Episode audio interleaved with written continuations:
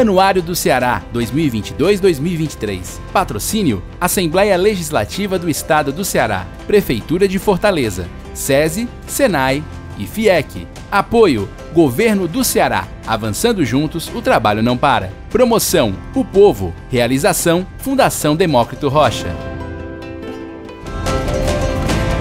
O sistema Fé Comércio é composto por braços importantes, muito presentes no dia a dia das pessoas no país. Eu estou falando do SESC, que é o Serviço Social do Comércio, o SENAC, que é o Serviço Nacional de Aprendizagem Comercial, e o IPDC, que é um instituto que trabalha estatísticas muito importantes para o setor. São braços, como eu digo, que estão no dia a dia das pessoas. E aqui no Ceará, a Fé Comércio é comandada por Luiz Gastão Bittencourt, que foi recentemente eleito para o cargo e se afastou para disputar uma cadeira de deputado federal. É, portanto, com Luiz Gastão que eu converso agora no podcast do Anuário do Ceará. O presidente licenciado do Sistema Fé Comércio, Luiz Gastão Bittencourt, já deixou claro o que é que a entidade pretende ter como meta até 2026. Prioridades que passam por acelerar e ampliar a transparência, ampliar também a interiorização dos serviços e reforçar o investimento em tecnologia. Aqui comigo, portanto, o presidente licenciado do Sistema Fé Comércio. Gastão, muito obrigado por você ter vindo. Muito bem, eu tentei resumir o que é muito complexo, porque o Sistema Fé Comércio ele tem uma capilaridade muito grande. E acho que o próprio comércio ele é muito mais capilar do que a indústria. Né? Qualquer cidade você tem comércio nem sempre você tem indústria. Você diria, Gastão, que o comércio ele ainda é subestimado no peso político dele, frente às entidades, por exemplo, da indústria? É uma provocação. É uma boa provocação e eu, eu concordo. Acho que se nós formos olhar os números, nós somos responsáveis por o maior número de empregados de carteira assinada no Estado, quer pelo comércio de bens, quer pelo comércio de serviços. Nós somos responsáveis pela maior arrecadação de ICMS do Estado e pelo PIB do Estado, nós representamos sempre muito mais do que a indústria e do que a própria agricultura. Embora o setor agropecuário também vem crescendo, não só aqui no Ceará, mas no Brasil como um todo. Mas o, o, que acontece é que geralmente os investimentos industriais eles são muito concentrados e os investimentos do comércio são muito pulverizados. E há justamente uma, um direcionamento das ações públicas e tudo para as indústrias em detrimento da, de algumas questões para o comércio. Mas você colocou muito bem: nenhuma cidade vive sem o comércio de bens e serviços. E várias cidades podem viver sem indústria. Tá, então assim, é, de certa forma isso traduz a força que vocês têm, por exemplo, no Congresso. Você diria que o comércio ele se ressente ter um peso maior no Congresso, Gastão? Eu diria que nós temos uma pulverização também de entidades de classe de representação que muitas vezes é, desvirtuam essa visão e não há uma concentração. Nós não temos, nós temos uma bancada do comércio, mas é uma bancada muito, eu diria, muito ampla e com pautas pouco objetivas ou com pautas não tão é, é, é, homo, com as pautas mais sintéticas. Uhum. A indústria tem uma pauta muito direcionada, é. com alguns pontos, como, por exemplo, o setor da indústria, em quase todo o setor da indústria, tem crédito de ICMS na luz.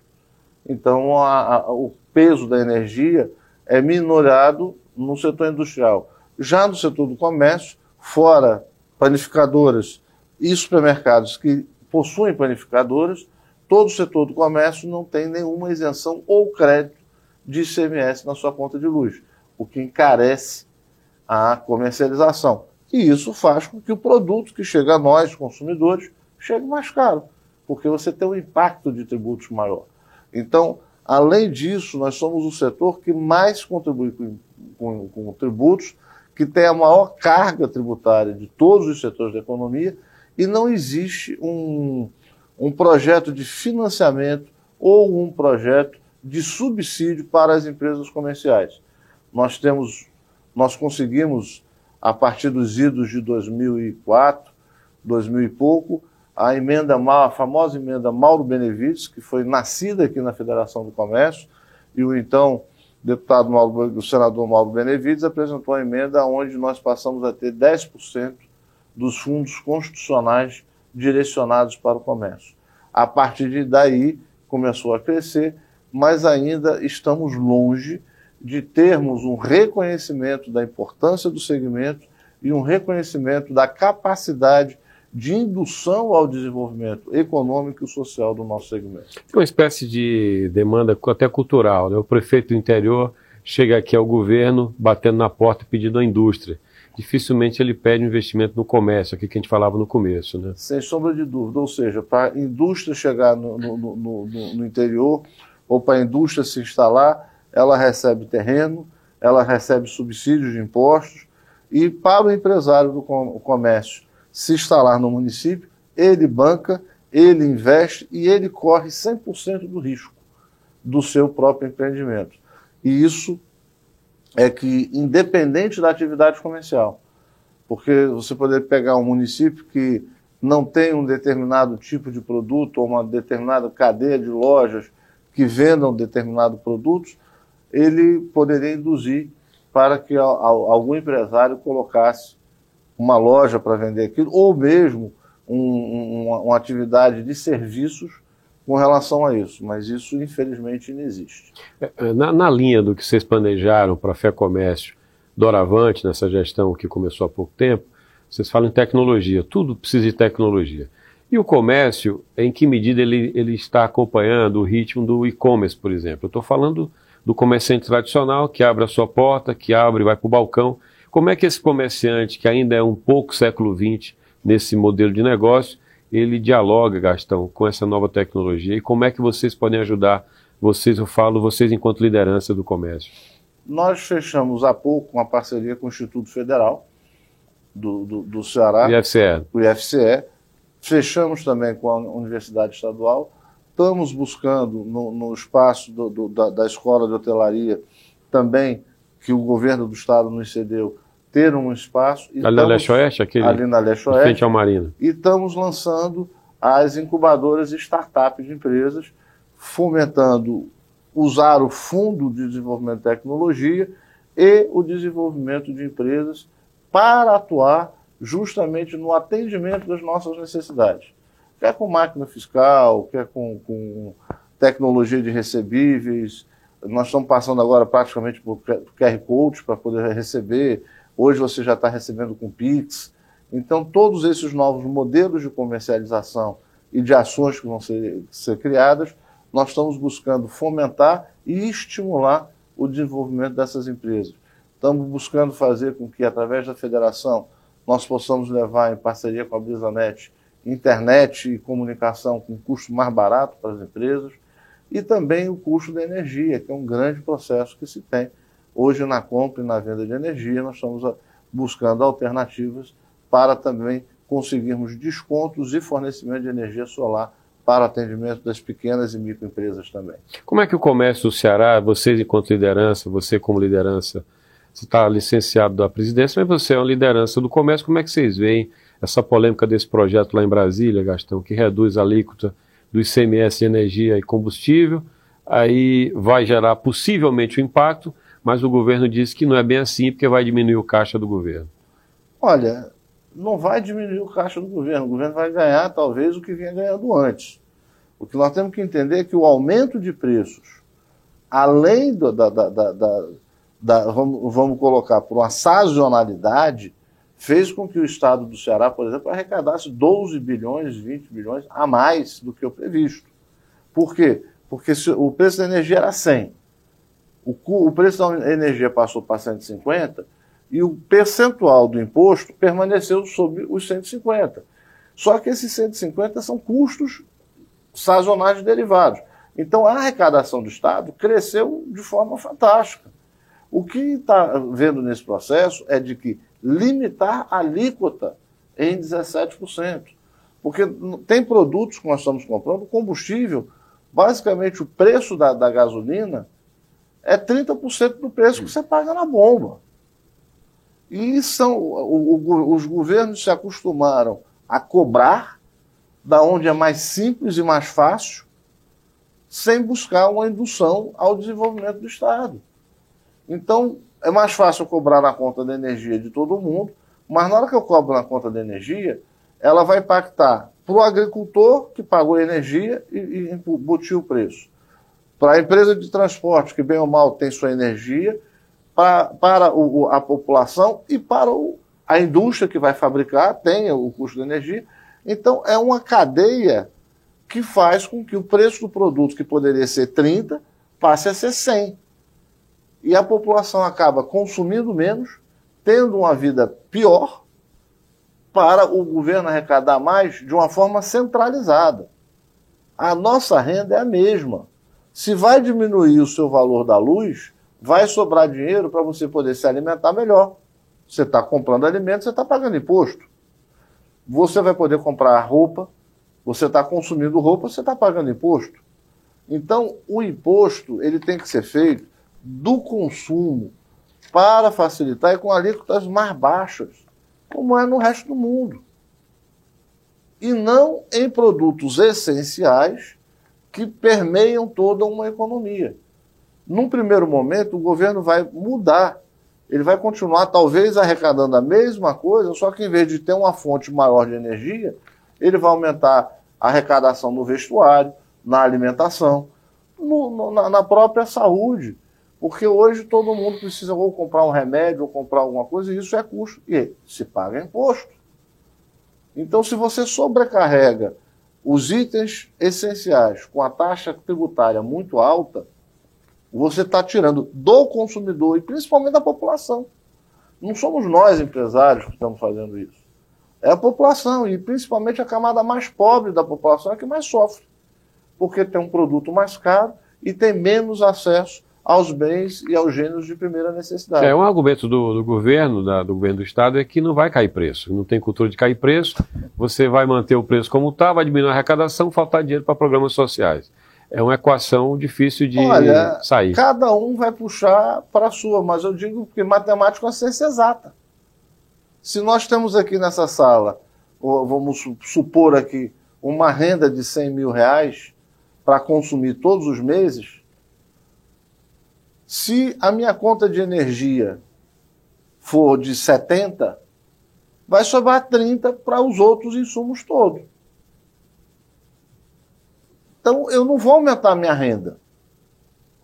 Se aumenta o imposto, eu consumo menos das outras, das outras, da, da, da, dos outros itens. Só que é muito mais fácil o governo arrecadar de três setores e arrecadar o máximo em todos os setores. Isso só faz empobrecer a população. Você tem, você diria que o, os empresários são articulados na defesa desse ponto de vista ou não? Você percebe uma articulação inexistente? Olha, eu acho que não só os empresários, eu acho que esse é um ponto da população em geral. Quem que não quer? Por que, que você compra um carro aqui no Brasil por duas vezes o preço que você compra um carro nos Estados Unidos, por exemplo, ou na Argentina?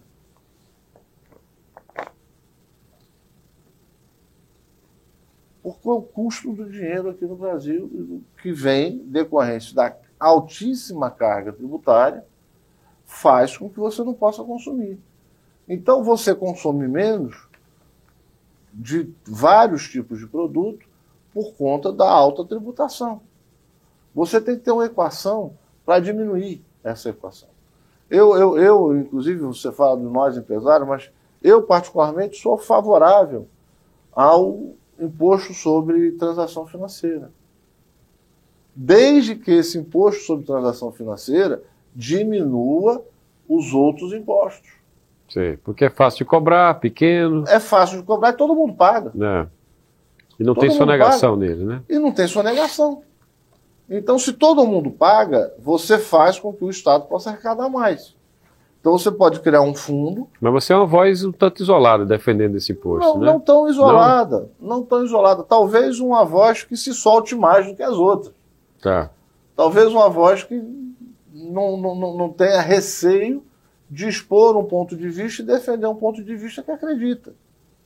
Mas há muita dúvida com relação a isso e há uma cultura daquela questão do famigerado CPMF, que era um imposto transitório e que quase não vai embora. Sim. CPMF, né? CPMF, quase não vai embora. Mas, e é, é aquela coisa, você me perguntar se eu sou a favor do, do, da, de taxar os dividendos, Sou, desde que baixe a alíquota do imposto de renda. A empresa paga hoje 30% de alíquota no lucro real do imposto de renda. Então, ela já pagou os 30%. Quando você divide dividendos sem cobrar o dividendo, é porque você já pagou uma carga de 30% de imposto na empresa. Se você baixa a taxa da empresa para 15% do imposto de renda e passa a tributar em 10% o dividendo, ora, se eu não dividir o lucro com os sócios, eu vou ter mais dinheiro na empresa para reinvestir na empresa, gerar mais negócio, pagar mais imposto e pagar mais e, e criar mais emprego. Aí é justo. Agora, você manter 30% na, na, na, na, na, no, no lucro da empresa e ainda tributar os, os dividendos, aí, hoje em dia, qual é o empresário, qual é o setor econômico que o empresário bota 30% líquido no bolso? Hum. Praticamente nenhum. Uhum. Praticamente nenhum. Você vai ver o balanço das empresas, a margem de lucro, o percentual de margem de lucro é muito pequeno. O nosso maior sócio é o governo. É, talvez o pessoal que trabalha com combustível, né, hoje. A não, margem mas nem chega tanto, né? A margem do combustível é, é baixíssima. É, porque tem um, um volume, né? A, a, é. a, a, margem do combustível vai chegar a 8%. É. O nosso maior sócio em todos os nossos negócios é o governo. Que recebe sem correr risco, sem nada. É, a questão da carga tributária é o serviço que é entregue pelo governo também, né? A carga é alta, o serviço não é bom. Grandes países ricos têm mas, carga alta também, olha, mas tem bom serviço. Mas não é só a questão da carga ser alta e ter bons serviços ou maus serviços. Eu acho que é, é, é, uma, é uma, uma questão de filosofia de, atua, de atuação.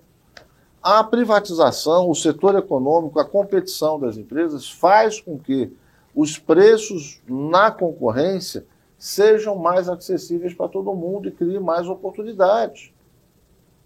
A livre iniciativa, o livre empreendedorismo é, sem sombra de dúvida, a saída para se criar mais emprego. Você criando mais emprego com carteira assinada, você tem mais segurança jurídica e social. E com isso você tem condição de fazer uma sociedade crescer mais. Não adianta você querer aumentar o tributo e ter um Estado enorme, com uma contingência enorme de funcionários, muitos extremamente capazes, mas ainda com serviço de terceirização desmensurada em várias áreas de atuação e com um, um, um serviço que não chega à sociedade como A terceirização é bem-vinda às vezes, né, Gastão? Eu, eu sou favorável à terceirização. Você trabalha com terceirização também? Eu trabalho também. com prestação de serviço a minha vida inteira. Uhum. Meus principais negócios são na área de terceirização. Mas você tem que ter a terceirização da entrega do serviço e a precificação pelo serviço. Há uma desvirtuação da terceirização, aonde muitas vezes você faz com que a locação de mão de obra ou a transferência da contratação de um funcionário de A passe a ser feito pelo, pelo B sem agregar nada. Eu sou a favor da prestação de serviço. Aquela prestação de serviço que você bota o material de limpeza, você bota o equipamento, você bota o treinamento e você bota a entrega de serviço. E você cobre pelo serviço realizado e não pela quantidade de homens que estão fazendo aquele serviço. Porque aí você não tem inovação, não tem melhoria de gestão, nem produtividade. Você vai cada vez mais indo para a mesmice e indo para uma inferioridade de prestação de serviço. Gastão, qual foi o aprendizado que você tirou dessa eleição tão nervosa que teve na entidade, tão cheia de ataque de lá para cá, turbulência? O que, é que você tirou de lição disso? Nervosa para alguns. Para nós, eu acho que foi muito tranquila. Porque quiseram passar para a sociedade um clima que inexistiu. É porque teve lideranças que emergiram defendendo o candidato de oposição, seu ex-vice? Olha, olha, veja o seguinte, eu acho que é natural e é salutar na vida democrática você ter pontos de vista e você ter candidatos. O meu candidato de opositor, que foi meu vice, foi candidato, teve apoio de algumas lideranças, como eu tive de várias outras. Só que eu não precisei expor as lideranças que estavam conosco, nem expor a uma situação, porque nós estávamos com os votos e com a, a, tranquilidade do projeto que deveria ser conduzido pela federação e, e, pelo projeto de defender a maioria de forma democrática, dentro da interiorização de ações, dentro dos princípios de transparência na instituição, dentro do, dos princípios de fazer mais, com mais eficiência e de uma maneira mais correta e com mais transparência de ações. Então, dentro da instituição e dentro do processo da instituição, eu, nós nunca tivemos nenhum. Essa onda foi muito querendo fazer um, um estardalhaço, querendo mostrar a liderança que não existe. Até porque nunca foi eleita nada dentro da federação. Gastão, voltando agora para os braços da, da FEComércio, SESC e SENAC são os mais, digamos, tradicionais, mais ativos, tem o PDC também. O que é que, do ponto de vista do Sistema S, representa hoje? Queria que você defendesse seu ponto de vista.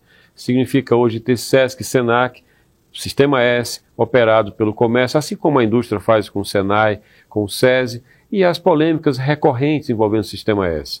O próprio ministro Paulo Guedes foi muito duro quando assumiu, depois, de certa forma, arrefeceu. Olha, a gente tem que separar e entender quais são essas polêmicas. Uma das polêmicas que se tem é que nós recebemos de forma compulsória um, um, um valor de recurso que pesa em 2,5%, 1,5% para o SESC e 1% para o SENAC, na folha de pagamento das pessoas. Tá certo? Isso é uma das polêmicas né? porque ele é compulsório, a empresa tem que pagar. Mas, se nós formos ver, nós já damos a 44% das contratações isenção total. Por quê? Porque as micro e pequenas empresas não pagam. E são as maiores beneficiárias do nosso serviço. Então, quando veio a discussão, se veio discutir que queria cortar 50% para diminuir a folha. Então, vamos lá do universo de funcionários com carteira assinada, 44% já são isentos, que não pagam nada. Então, isso tem que ser colocado na discussão. Quando nós abrimos mão para as empresas do Simples, era na compreensão de que essas empresas, por terem um, um, um plantel menor de funcionários, precisariam dessa isenção. Então, nós já estamos dando essa contribuição e não deixamos de atender nenhuma empresa do Simples todas as empresas do Simples, do Comércio de Bens e Serviços, têm acesso aos serviços do SESC e ao do SENAC. Esse é o primeiro ponto. Segundo, mesmo assim, vamos diminuir a nossa carga, a, a, a, participação da folha e vamos diminuir esse percentual. Beleza, de que forma? Em contrapartida de que? Nós prestamos serviço de educação, esporte, cultura, lazer e assistência pelo SESC e temos serviço de capacitação profissional pelo SENAC. No SENAC, 70% do compulsório que nós recebemos são revestidos em gratuidade para principalmente população de baixa renda e de acesso ao mercado de trabalho para o primeiro emprego e com programas de gratuidade do SENAC. Então, você diminuir esse recurso, você está diminuindo a oportunidade de. Ano passado foram 40 mil trabalhadores na gratuidade, de terem acesso ao mercado de trabalho e oportunidade de trabalhar. No SESC, do orçamento do SESC, 33% dizem respeito também à gratuidade. E muitos dos serviços nossos, como alimentação, acesso à cultura, esporte, lazer, são subsidiados para uma camada enorme de comerciários e de, uma população dentro da assistência, como no programa Mesa Brasil, que presta serviços a toda a população cearense e aos mais carentes nos bairros. Dentro disso, você diminuir esses recursos, a importância que esses serviços representam para a sociedade quem vai fazer esse papel? Então, essa é a discussão. Se nós sairmos hoje, o Mesa Brasil destina 500 toneladas de alimento todos os meses a mais de 500 instituições. Nós servimos hoje mais de 5 mil sopas gratuitas à população, a uma população que, se não fosse essa sopa, não teria outra alimentação. Se nós deixarmos de prestar esse serviço, quem estará prestando? Então, vamos comparar os nossos preços com de governos e de outras instituições que fazem isso? Perfeito, somos favoráveis. Vamos discutir uma, uma gestão mais transparente? Somos favoráveis.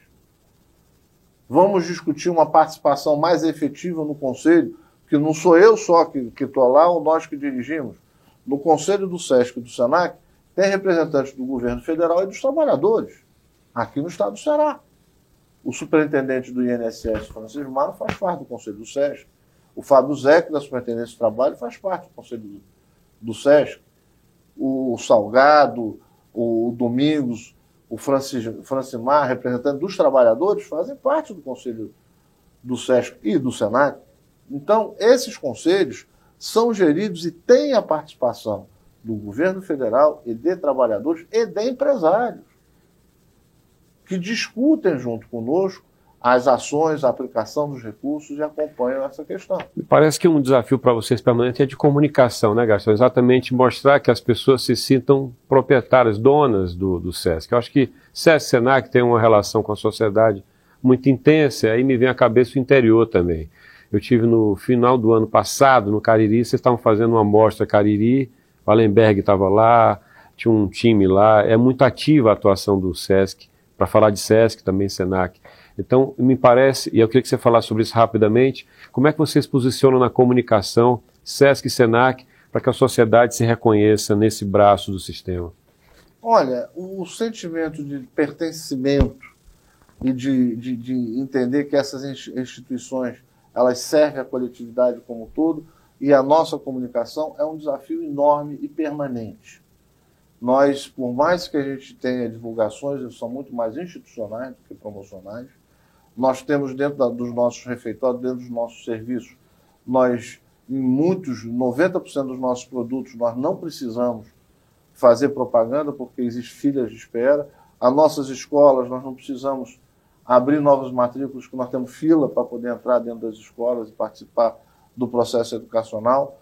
Então, e, mas nós sabemos que nós queremos ser referência e queremos hoje, mais do que nunca, conveniar com prefeituras e com a sociedade em geral podendo levar esses serviços à maior parte da população cearense. Então, nós temos programas inovadores, como é dos museus orgânicos, em parceria com a Fundação Casa Grande, que fez com que Casa de Mestres de Cultura e de outros mestres se transformassem em museu. Acabamos, iniciamos no Cariri e inauguramos agora o nono no, no Quixaramubim, no Rabelo, que é um artesão que transforma pedras em joias. Então, desenvolve a cultura, desenvolve o turismo. Então, a nossa missão é colaborar com o desenvolvimento social, econômico do estado do Ceará. No estado como o Ceará, isso é muito mais forte, né? O peso desse trabalho acaba sendo muito mais forte do que no estado mais desenvolvido, né? Não só no estado do Ceará, como realmente para as cidades do interior, ele tem um peso e tem uma, uma, uma participação muito maior do que na própria capital, porque há um sentimento maior mas nós também parcerizamos com as prefeituras e o governo do estado com vários outros programas, como Virando Jogo, é, Primeiro Emprego, ações com relação a, a, a, aos ex-detentos e mesmo aos detentos, buscando profissionalização. Ou seja, nós buscamos atuar em todas as áreas, favorecendo aqueles trabalhadores ou aquelas pessoas e as empresas do comércio de bens, serviços e turismo. O fato de ser uma instituição privada, eu acho que dá mais, é mais célere fazer isso do que se fosse uma máquina pública, Gastão, tem isso? Olha, embora privada, nós somos uma entidade privada, mas de direito público. Tá. Nós temos fiscalização do TCU e, e, e várias outras, o Conselho Fiscal Nacional, e estamos aí, inclusive, implantando uma. Já tínhamos auditoria externa, estamos ampliando a auditoria externa para todo, todas as, as nossas ações. E eu acho que é fundamental e de suma importância que a sociedade cada vez mais conheça o que nós fazemos, o que o sistema faz e, principalmente, participe nessa fiscalização. Gastão, muito obrigado então pela entrevista, desejo boa sorte, você está licenciado o projeto paralelo, espero que você possa é, voltar aqui no próximo anuário. Muito obrigado. Voltarei sem dúvida, eu que agradeço. Muito, Muito obrigado. obrigado. Podcast do Anuário fica por aqui. Você pode conferir o programa do Anuário em vídeo no canal FDR no YouTube. Também pode ler o anuário que você compra em bancas, livrarias e na sede do Povo, na Guanambi 282. Você pode acessar o anuário gratuitamente no site anuariodoceará.com.br. Nas redes sociais, o anuário está no Instagram, Anuário do Ceará, e também no Twitter, Anuário do CE ou Anuário Doce.